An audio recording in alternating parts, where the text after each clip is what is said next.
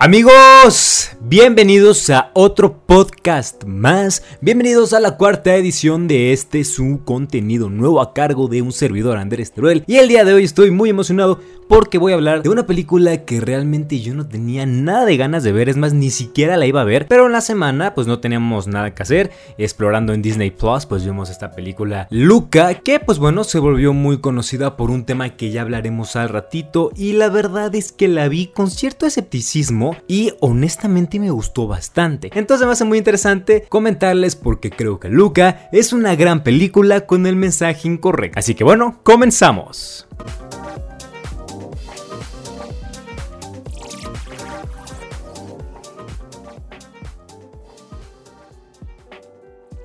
Ya saben, vámonos directo a la historia. Bueno, Luca es un monstruo marino que junto a su familia cuida de su ganado y se oculta de los humanos debido a la rivalidad que existe entre ambas especies, por lo que vive una aburrida vida monótona, pero debido a unos eventos busca salir del mar, ya que él necesita tener algunas aventuras. Es ahí cuando conoce a Alberto, otro niño monstruo marino que juntos inician un viaje al pueblo para ganarse una moto y así obtener la afamada libertad. Esa es la premisa y hasta acá cargo de varios personajes que de hecho me sorprendió que son muy poquitos personajes. Normalmente las películas tienen pues más de 20, 30 y aquí en Luca realmente son muy poquitos por los que sí considero importante darles un poquito de backup acerca de quiénes son estos afamados personajes. Empezamos con Luca, bueno obviamente Luca es este niño monstruo que está bastante interesante porque si él está en el agua pues es como un tipo tritón por decirlo así, es un monstruo marino y cuando sale tiene esta capacidad de convertirse en un humano de piel y huesos. Entonces tiene como este poder de un poquito de X-Men, pero que obviamente pues al niño no lo dejan salir por los peligros que contaré en un momento. También tenemos a Alberto, este niño que conoce a Luca en un momento de la película donde Luca está como que encontrando las cosas que se caen de los pequeños barquitos de los pescadores y entonces llega Alberto como a robarse las cosas que colecciona Luca y de ahí como que empieza a animarlo a que salga. Obviamente Luca tiene mucho miedo porque le han contado que al salir lo que va a suceder es que lo van a cazar porque los humanos odian a los monstruos marinos. Qué raro, ¿no? Realmente los humanos no odian a nada que sea diferente a ellos. Pero Luca le perdió el miedo. Luca es un niñito que, digo, es un niño como monstruo que vive solo, entonces está lleno de aventuras y así pues logra convencer a Luca de que lo acompañe en las mismas. También tenemos a Julia, esta niña también italiana, esta no es monstruo, esta sí es una niña del pueblo completamente de esa pequeña villa italiana que está muy empeñada en ganar un concurso como es un tipo triatlón por decirlo así allá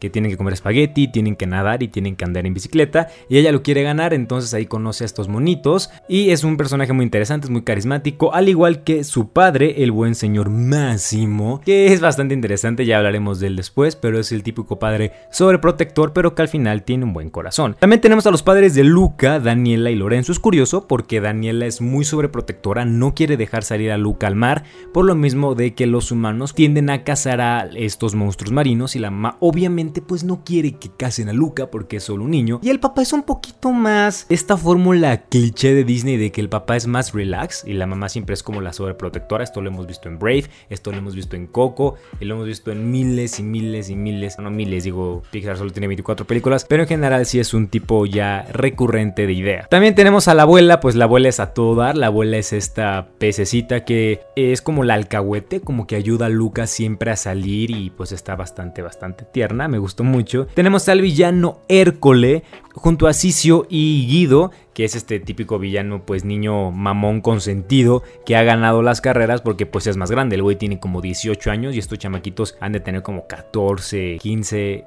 No, igual son más chiquitos. Fíjate que no sé, ¿eh? qué buena pregunta. Pero son más chiquitos y este niño pues obviamente gana todo el tiempo porque está más grande. Pero es el típico villano mamón, grosero, engreído, que ya hablaremos pues más adelante. Pues la historia es bastante sencilla, voy a resumirla así muy, muy, muy rápidamente. Luca es un pequeño granjero del mar, tiene como unos pececitos a su disposición, digamos, él tiene que cuidarlos, pero él empieza a observar cómo caen varias cosas de los barcos pesqueros. Lo interesante es que esta historia se desarrolla en un pequeño pueblito que está en Italia, la verdad está increíble, pero el chiste es que este niño empieza a sentir curiosidad por salir, porque como lo vimos hace unos minutos, el niño puede salir, o sea, realmente no es como un pez que se queda y tiene que respirar en el agua, no. Este ser, digamos que tiene esta capacidad como de convertirse en un humano y en un pez a la vez. Pero los padres no lo quieren dejar salir, por lo mismo que ya hablamos hace poquito, de que los humanos les encanta cazar monstruos marinos. Entonces Luca, pues bueno, dice ya ni modo, está bien, es un niño que obedece mucho a su mamá y se queda. Pero en un momento conoce a Alberto y este como que lo va animando y así empiezan a salir a una torrecita que tienen donde quieren construir una motocicleta porque según Alberto, esta les ayudará a poder viajar por el mundo y así obtener la libertad.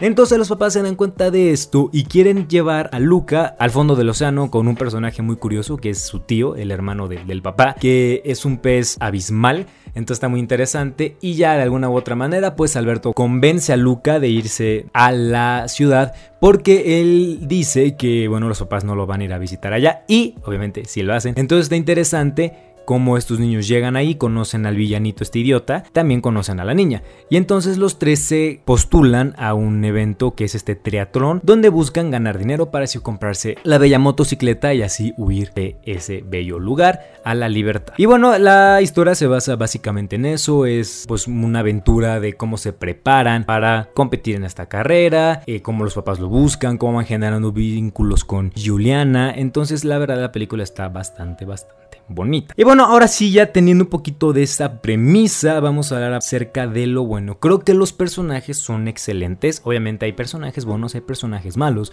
pero los personajes en general siento que son entrañables. Creo que generas un vínculo bonito. Por ejemplo, la abuela es una señora que aparece muy pocas veces en la película, pero es muy divertida, tiene como que su humor, es alcahuete, ayuda a Luca, etc. También el papá de la niña es este típico señor súper rudo que odia a los monstruos marinos, pero que al final pues genera un vínculo con los niños y al enterarse que los niños son unos monstruos marinos, pues ya obviamente los protege, pero está bastante bien, realmente son personajes entrañables. Luca me cae bien, Luca no es este típico personaje todo cabizbajo que sí pudimos ver en Soul o pudimos ver en la otra de Owned, creo, la de los hermanitos unidos. Este personaje es bueno, también no se deja, tiene sus ideales, entonces creo que los personajes en general están bastante bien, me, me gustaron mucho. También la historia es ligera, esto es algo muy importante, esto lo platicamos en el En el podcast pasado, que en ocasiones hay películas que no tienen que ser ligeras porque la gente no busca ver una película ligera en algunas ocasiones. Pero siento que esta película sí, siento que las películas animadas, digo, evidentemente hay algunas que tienden a generar una mayor reflexión o bien tienden a hacerte pensar, pero la mayoría de las películas animadas, por la forma en la que están hechas, el mensaje y todo, deben ser así ligeritas para disfrutarlas un fin de semana con la familia. Y Luca es así. Realmente los problemas que se suscitan pues se arreglan, te diviertes, tiene buenos chistes sin caer en los chistes tontos y es una historia que pues todo el mundo realmente puede entender muy fácil y creo que sí vale mucho la pena esta historia. La Riviera Italiana, fíjense aquí me voy a tal vez echar la soga al cuello, porque yo soy de la idea de que sí, Coco probablemente fue el lugar más bonito que crearon hasta esta película. Realmente creo que la Riviera Italiana en esta película es preciosa, me encanta, los colores son increíbles, la forma en la que hicieron el mar se ve espectacular, los pueblitos, como que toda la ambientación en general está bien, bien padre y bueno, le pones además seres marinos, el sol, pasta, la comida, todo se ve excelente, creo que es probablemente la película desde mi punto de vista, aquí estamos abiertos completamente a debate, pero yo creo que sí es la película que tiene el mejor escenario de todos los films que tiene Pixar, realmente es increíble y les aconsejo que si no la quieren ver por todo lo que les estoy diciendo, al menos véanla por lo bonito que son los paisajes. Y junto con esto están los colores, realmente la paleta de colores es muy padre, contrasta mucho, por ejemplo los monstruos marinos están pues muy bien hechos, cada uno tiene sus propios colores, entonces está bien como que le dan ese toque de personalidad y realmente son impresionantes, muy bonitos colores, realmente bueno Disney ya es un mago en esto, ¿no? Lo dije hace poquito, Coco, realmente sí logran hacer estos colores vibrantes y sin duda alguna si eres un amante de los colores, esta película es completamente para ti. Algo muy padre es que es la primera película que yo recuerde que incluye a una persona que tiene una discapacidad. En este caso, pues es el papá que no tiene un brazo y se me hace increíble que por fin incluyan este tipo de personajes. Entonces, que hayan incluido este personaje, sin duda alguna, pues a mí se me hace muy, muy bien. También otra cosa muy interesante es que al ser una película italiana, no me refiero a que la hicieron en Italia, sino que está inspirada en un lugar italiano pues los personajes tienden a decir palabras en ese idioma. Y está bastante bien porque te hace sentir más, como te explico? Haces que la historia se sienta un poquito más real porque, bueno, si yo soy desarrollado en Italia, es importante que hablen italiano. Entonces eso me gustó bastante. Es un poquito de cosas que hicieron en Coco. Es que ¿por qué digo tanto Coco? Porque ya lo veremos al rato, pero creo que son películas que se pueden comparar. Entonces estos detalles del idioma pues también me parecen bastante buenos. Y por último, en lo bueno tenemos el final. Ya saben que este es un podcast con spoilers, pero si no, bueno, se lo vuelvo a decir.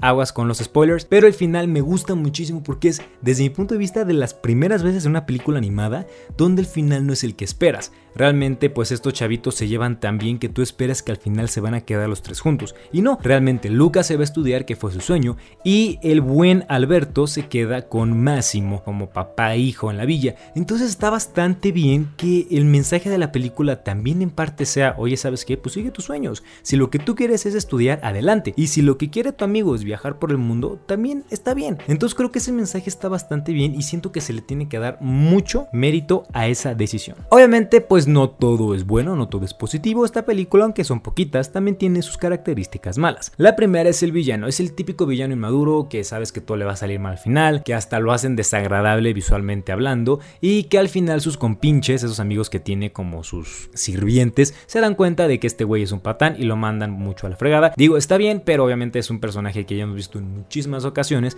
pero obviamente, a ver, es una película animada, tampoco estamos pidiendo que tenga un desarrollo tipo Hannibal, pero sí el personaje desde mi punto de vista es bastante olvidable. La película es predecible y esto no es un punto malo, si lo quieren ver, digo, obviamente es una película que está enfocada a un público más infantil y la idea pues no es que le pongas a pensar a un niño chiquito qué va a pasar, pero si te gustan este tipo de películas ya sabes perfectamente qué es lo que va a pasar en todo el desarrollo de la trama. Por ejemplo, ya sabes completamente que en algún momento los van a descubrir como peces y al final pues no va a pasar absolutamente nada porque el poder de la amistad es el más poderoso de todos. Entonces sí es un poco predecible, pero repito, esto no es algo necesariamente malo, pero sí considero que era importante que lo dijera. La música es olvidable. Eso sí es algo que me, me, dolió porque realmente Pixar se ha caracterizado por tener soundtracks pues emblemáticos junto con Disney. No realmente, por ejemplo, Coco, Soul ganó el Oscar hace poquito. Entonces realmente uno de los pilares del éxito de la animación que tienen estas compañías es la música. Y aquí completamente olvidable. Yo personalmente no me acuerdo de una canción que escuché en esta película que a la fecha la tenga o que la haya descargado en YouTube Music o algo. Entonces, bueno, eso es tal vez un me, pero igual hay dos, tres canciones que son bonitas, pero de verdad no pasan a ser inolvidables. El final es que todo se resuelve fácil y digo, está bien por lo mismo, ¿no? Por el target, por para quién está enfocada esta película, porque es una película ligera, pero todo se resuelve muy fácil. ¿A qué voy? En el pueblo odiaban a los pececitos estos. Y al final cuando se enteran que no solamente Luca y Alberto son peces, sino que varios de sus habitantes son peces, no pasa nada, todo se queda como un, ah, bueno, ya somos amigos y somos más abiertos. Aunque, ojo, así debería ser, ¿eh? o sea, creo que ese tipo de cosas deberían ser más abiertas, pero es curioso lo fácil que se resuelve todo. Y por último son las similitudes con Coco. A ver, realmente ambas son muy buenas películas, pero sí son muy parecidas. El niño quiere salir a cumplir sus sueños y la madre no lo deja, la abuela es quien aboga por ellos y al final la madre se da cuenta que es muy fregón en lo que quiere hacer pero que siempre estuvo cegada tratando de sobreprotegerlo. Realmente es muy parecido, digo también ambas películas se enfocan en diferentes países, ¿no? Con diferentes culturas, Italia, México, colores muy similares, en general sí hay varias similitudes que no me gustaron mucho, pero aunque sí son similares, creo que cada una tiene su sello. A mí personalmente, y esto probablemente me genere un poco de odio en los comentarios. A mí me gustó más Luca. A ver, Coco me gusta mucho, pero creo que Luca está muy bien. Y creo que más que nada porque nunca le puse como ninguna expectativa. Yo realmente no la quería ver y no la pensaba ver. La vi me gustó muchísimo. Y me vas a decir, Andrés, ¿por qué no la querías ver si todo el mundo está hablando de eso? Sí, justamente porque todo el mundo está hablando de una cosa que no es cierto. Esta película se hizo famosa en redes sociales, en TikTok, en Twitter, en Facebook, en YouTube, en todo, porque la promocionaban como la primera película gay Ojo, no Disney. Disney jamás dijo esto en nuestra primera película gay, sino que la gente, yo no sé en qué momento dijeron que esos personajes son gays. A ver, vamos a ser bastante claros desde el principio y sin entrar en controversia. Son niños. ¿Qué necesidad tenemos de andar sexualizando a los niños? O sea, por el amor de Dios, yo cuando escuché y vi videos que decían que era la primera película LGBT de Disney, yo dije, oye, pues yo me esperé que los personajes fueran más grandes y que realmente hubiera algo que te hiciera pensar eso, pero realmente no. O sea, yo vi la película y se los juro, en ningún momento hay algún indicio para que tú puedas pensar, estos chamaquitos son gays. En ningún momento. O sea, por el amor de Dios, son niños. o sea, creo que sí es importante que dejemos de a fuerza querer dar una sexualidad a cualquier personaje, ya sea heterosexual, homosexual, etcétera. Creo que es importante dejar de sexualizar a los personajes. Ese es un problema muy grande y más ahorita en especial, que repito, son niños. No sé cuántos años tengan Luca y Alberto, han de ser tener 12 años tal vez, pero ¿en qué momento de la película se ve que son gays? Y además, y si lo fueran, está bien. Pero no se ve. Entonces, ¿por qué afirmar y por qué hacer que la película se vuelva famosa, popularmente hablando? Por el hecho de, ay, es que los niños son gays. O sea, en ningún momento se entiende eso. Y mi mayor enojo con esta película no es ni con Pixar, ni con Disney, ni con nada. Es con la gente.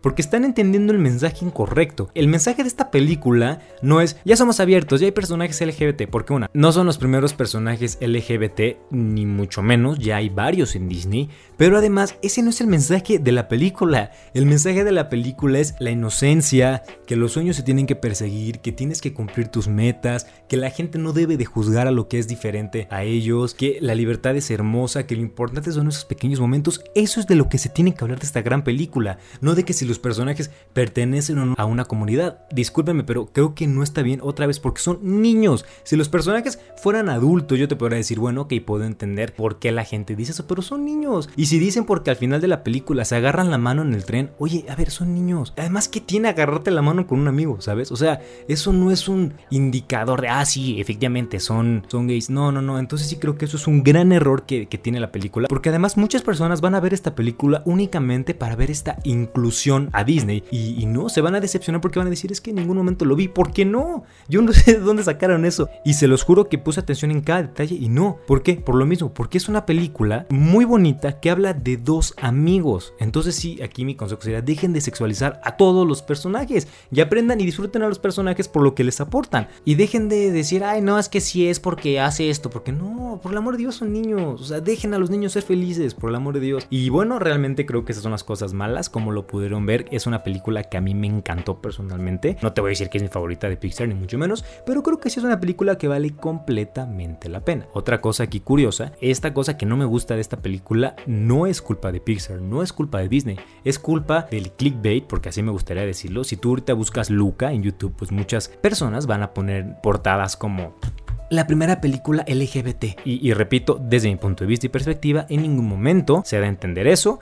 Es una gran película, los personajes son increíbles. Y bueno, esas son las cosas malas. Ahora pasemos a algunas curiosidades. La primera es que el director Enrico Casarosa se inspiró en él y en su amigo Alberto para hacer a los personajes protagonistas. Lo cual está bastante curioso, me daría muchísima ternura, como por ejemplo si yo llegara a ser director de cine, pues hacer un mini teruel estaría bastante interesante. Y esto solo habla del amor que le tiene al personaje, porque bueno, es él y su mejor amigo. La ciudad se inspiró en Genova, Italia, y esto, bueno, se ve bastante Claro, a ver, yo no he tenido la oportunidad de, ir a Italia, pero sí he visto varias fotos y creo que sí lograron capturar toda la esencia italiana en esta película y sin duda es uno de los mayores aciertos que tiene este film. Durante toda la película hay varios carteles en diferentes puntos de la ciudad donde se exponen películas italianas muy famosas, algunas de ellas son La Estrada y La Princesa y el Plebeyo, lo cual es un tributo bastante bonito del director y de Pixar a las películas contemporáneas italianas. Todo el equipo de producción, bueno digo el director es italiano, pero en general todo el equipo de producción viajó a Italia, probó la comida, vio los lugares y en general aprendió un poco de la cultura de este gran país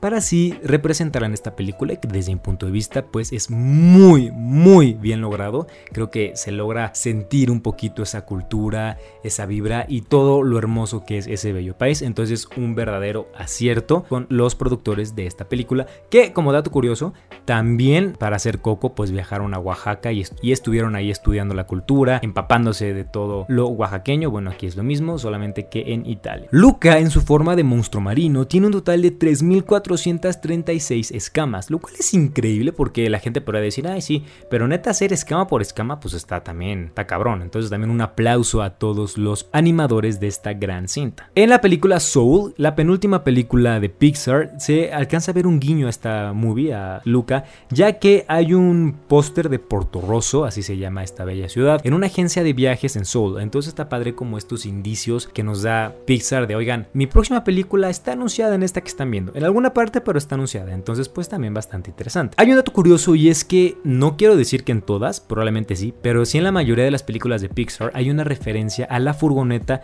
de Pizza Planet, este restaurante famoso de Toy Story. Y sí, si tú buscas, realmente puedes encontrar pues un buen, un buen de furgonetas a lo largo de toda la filmografía de Pixar. Y aquí no es la ocasión, solo que obviamente esta película está inspirada en los años 1950 1960, pues no había furgonetas pues como las conocemos hoy en día, pero sí hay un pequeño carrito muy interesante con el logo de Pizza Planet. El pato Donald sale unos segundos como un peluche en la casa de Juliana, entonces está muy bien este tipo de easter eggs, a mí me encantan y todos los que son como cazadores de easter eggs deberían de buscar algunos en esta película. Se le hace una referencia a Da Vinci, el desde mi punto de vista mejor inventor del mundo, que como todo el mundo sabe, nació en Italia. Y es que en el sueño que tiene Juliana y Luca de viajar por el mundo, en una escena vuelan como en un tipo aparato, eh, transporte que inventó Da Vinci, que es este de las alas, y pasan en el Coliseo Romano, entonces también está pues muy interesante eso. Y por último, es que como es la película número 24 de Disney, pues un dato curioso es que el número de ovejitas que cuida Luca también son 24. Entonces está bastante interesante que cada película pertenece a una oveja en esta gran animación. bueno amigos, eso sería todo. No sé ustedes qué les pareció esta película, si ya la vieron, están de acuerdo conmigo, no les gustó tanto, porque también he visto que mucha gente está, como decirlo, decepcionada de Luca. A mí en lo personal me gustó mucho, pero sí considero que en gran parte fue gracias a que yo no generé ninguna expectativa como si las he generado con otras decenas de películas de Disney y en esta ocasión no, y de verdad me sorprendió gratamente. Creo que es una película que recomiendo a todo mundo, pero sí tristemente creo que es una película que da el mensaje incorrecto ya que el mensaje de esta película es todo lo que dije hace un ratito, la amistad, la inocencia, el perseguir los sueños, etc. Entonces, bueno, pues esa sería mi reseña de Luca, una gran película recomendadísima, la pueden ver en Disney Plus, ya, no tuvimos que pagar, que amables Disney, gracias, ya ves que Disney ahora le da por cobrar absolutamente todo lo que pone, pero no, Luca ya está disponible, dura una hora 36, bastante bien, véanla este dominguito o cuando quieran. Bueno, yo soy Andrés Teruel, muchísimas gracias por ver esta cuarta emisión de Media Paradiso. Nos vemos después. Bye.